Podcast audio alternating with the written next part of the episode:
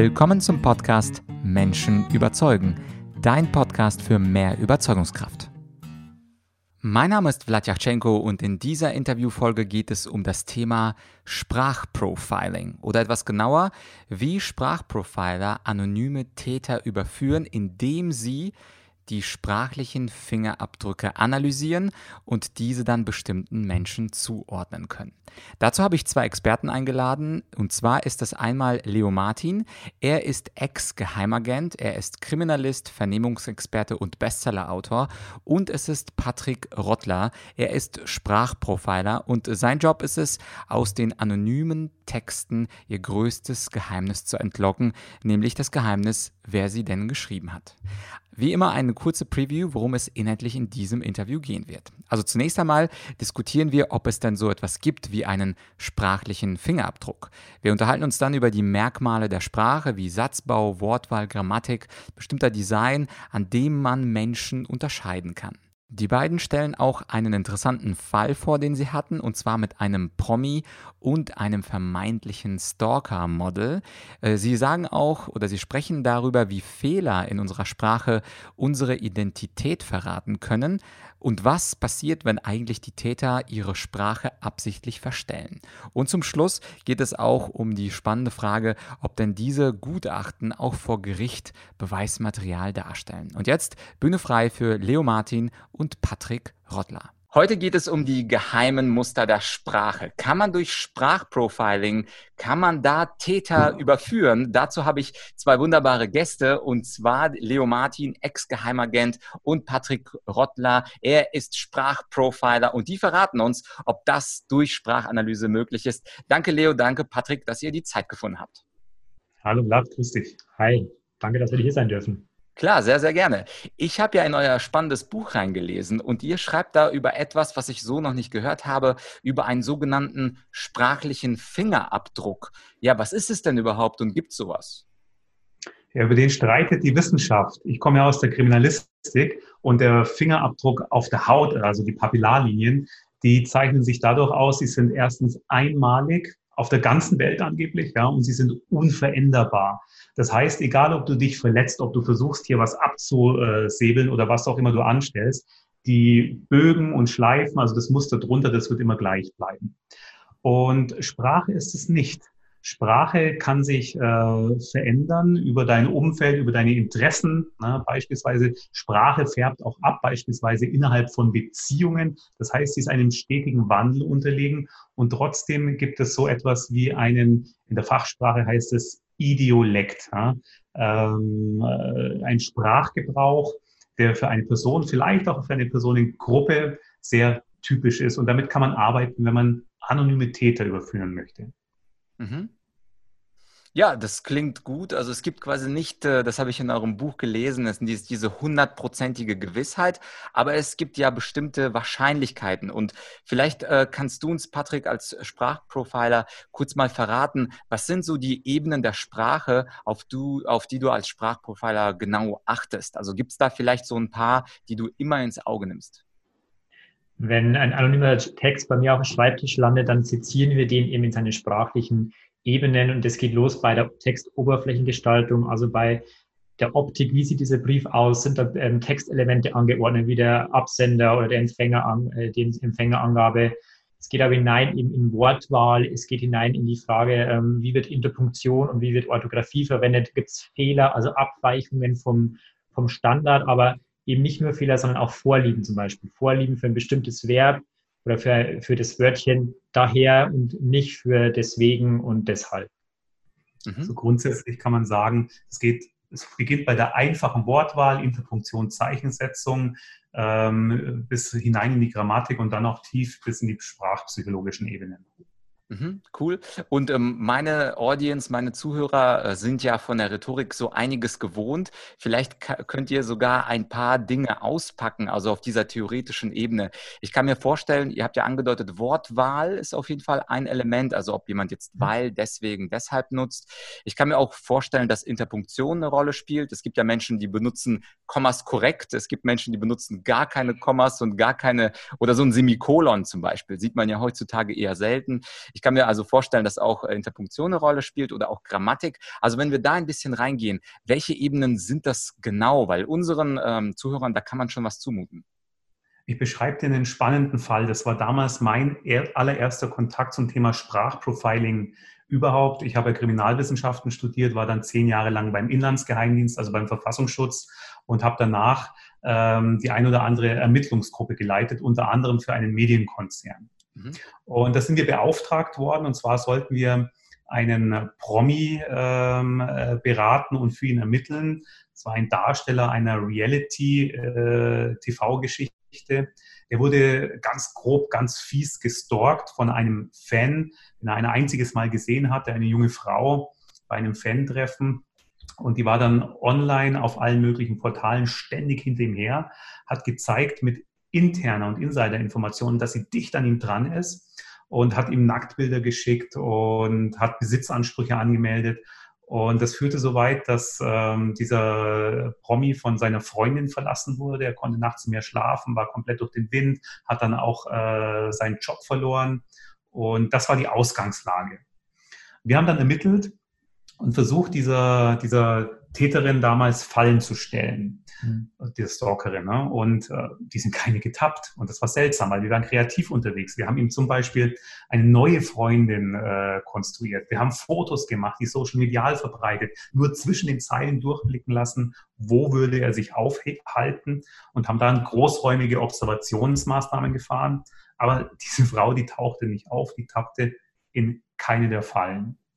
Und wir haben gesagt, um weitere Ermittlungsansätze zu bekommen, brauchen wir jetzt ein Bild von der. Wir müssen wissen, wie sieht sie aus, weil die Nacktbilder, die sie geschickt hat, die waren alle Hals und tiefer, ja, also Brüste, Geschlechtsteile und, und Körper, aber ihr Gesicht war nie drauf.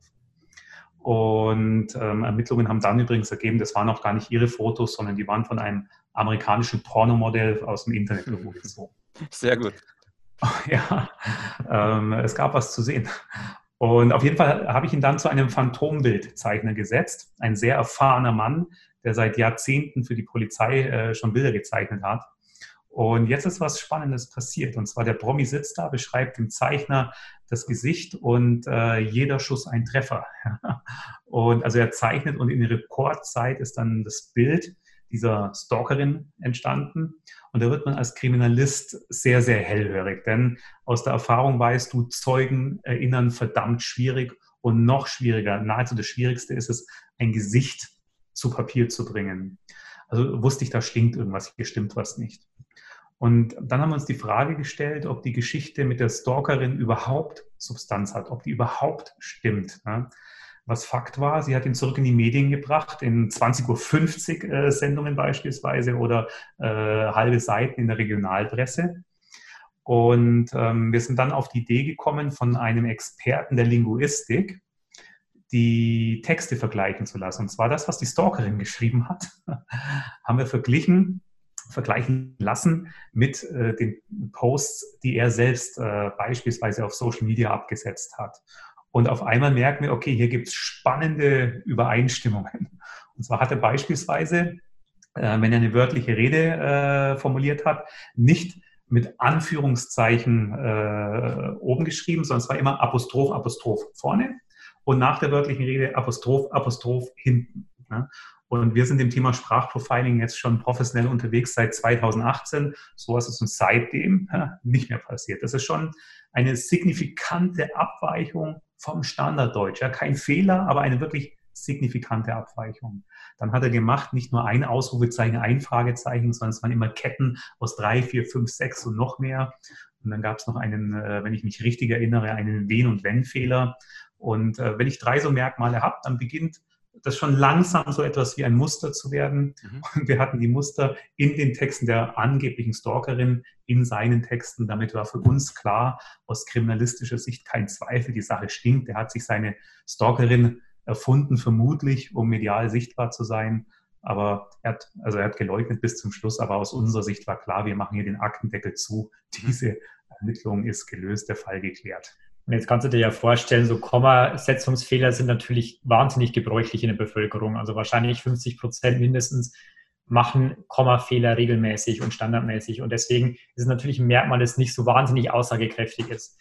Aber wenn man jetzt, wie du beispielsweise auch gesagt hast, ein Semikolon immer wieder findet, also etwas, was eine junge Zielgruppe beispielsweise wie meine Generation ähm, nicht mehr verwendet, dann haben wir schon ein bisschen aussagekräftigeres Merkmal. Und so sind wir auf der Suche nach verschiedenen Merkmalen, die signifikant sind und die systematisch auftreten. Das heißt, ein einzige, eine einzige Fundstelle allein sagt auch noch nichts aus. Also wenn man beispielsweise ein Kommafehler ein einziges Mal vorkommt, dann passiert das. Das ist auch ein Flüchtigkeitsfehler, aber noch keine Regel, die sich ableiten lässt. Also das Schönste für uns sind tatsächlich immer Fehler, die systematisch auftauchen. Mhm. Kommafehler, das und das Fehler eher weniger. Je außergewöhnlicher die werden, desto besser. Wenn jemand zum Beispiel das Wort Abenteuer tatsächlich mit H schreibt und dann dafür äh, bei der Post per Nachname ohne H, also wenn er entsprechend der Phonetik schreibt, ja, dann wird es schon spannender. Und je, je außergewöhnlicher die Fehler sind, desto besser. Aber wir arbeiten auch mit Abweichungen vom Standarddeutsch und im Endeffekt ist es auch oft, kann ich auch äh, oder können, können wir aus der Vorliebe für bestimmte Formulierungen. Daher, deshalb, deswegen. Ja. Nun oder jetzt beispielsweise, um auf einem ganz einfachen Level äh, mal zu bleiben, äh, gewisse Muster feststellen, die zu einem Täter führen können. Mhm. Jetzt aus den äh, Krimi-Filmen, ich bin jetzt kein großer Experte für Kriminalfilme, ich gucke mir eher Science Fiction an, aber es gibt ja manchmal so Filme, wo sich ähm, auch Täter, also zum Beispiel Mörder, bestimmte, ähm, bestimmte Sachen auf die Fingerkuppe kleben und dann so tun, als hätten sie einen ganz anderen Fingerabdruck und damit eben versuchen, ihre, ihre Spuren zu verwischen. Und ich kann mir vorstellen, dass genau darum geht es, oder genau, oder das Abreiben, Leo, das zeigst du ja gerade im Video. Und ähm, die Möglichkeit besteht natürlich auch mit der Sprache, dass ich also anrufe. Wir kennen alle aus den Filmen dieses, äh, dieses ver verzerrte, äh, die verzerrten Stimmen, aber auch man könnte ja die Sprache faken. Vor allem je mehr man äh, schauspielerisches Talent bekommt, desto mehr könnte man sagen, hello, good afternoon, please pay me one million dollars until Tuesday. Du bist sehr talentiert, ja. ja. Oder wir nehmen etwas anderes. Okay, I want dirt on Joe Biden and please give me like dirt on Joe Biden. I don't care how you do it. Also, das heißt, die Schauspieler, und das ist an euch beide eine spannende Frage, die Schauspieler haben da einen kleinen Vorsprung vor den Normalos, oder? Also, das Thema Verstellung ist natürlich ein ganz großes in unserer Arbeit. Und es ist auch so, dass in jedem Text in gewisser Art und Weise auch Verstellungsmerkmale zu finden sind. Und wenn es nur ist, dass mit wir geschrieben wird, obwohl ein Einzeltäter dahinter steckt. Das ist der Klassiker. 80 Prozent der Fälle steht ein Wir im Text, weil es einfach eine Drohkulisse aufbaut und weil es auch täuscht. Das ist so der einfachste Fall. Und natürlich, je größer auch das kriminelle, ähm, das kriminelle Interesse ist und auch wie, je größer, wie talentiert, je talentierter man dafür ist, umso mhm. mehr ist natürlich auch diese Verstellung da drin. Und das spricht aber Deswegen kann man auch dadurch schon wieder was ableiten, natürlich auch für eine gewisse Intelligenz. Also wer sich seiner Sprache so bewusst ist. Thank you very much. Richtig. Der muss einen gewissen Grad an Intelligenz auf jeden Fall haben und auch einen gewissen Grad an formeller Bildung, dass er das überhaupt einbauen kann. Beispielsweise ein Fall, der recht aktuell ist.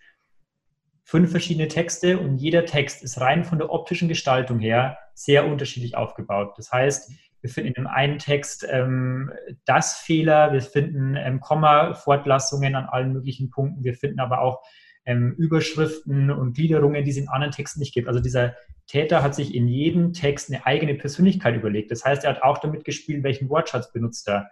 In dem einen war klar, okay, er stellt sich doof, also äh, lässt er auch alle Fachbegriffe weg, die er eigentlich benutzt.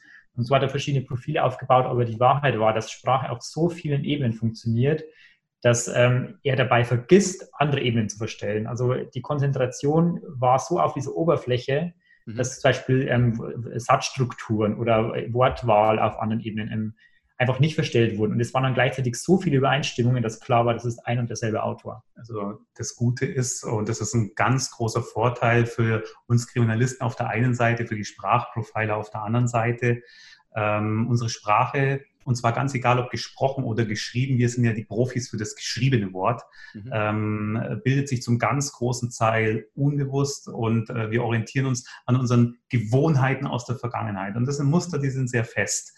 Und äh, verstellen kann ich aber nur, was mir auch bewusst ist. Und das ist in der Regel nur die Oberfläche. Das heißt, vielleicht sind es 15 Prozent eines Textes, heißt aber nach Adam Riese, es bleibt genug übrig was noch mhm. zur Analyse taugt. Ich kann mich auch eher nur in eine Richtung verstellen. Also schlauer machen, als wie ich wirklich bin, wird schwierig.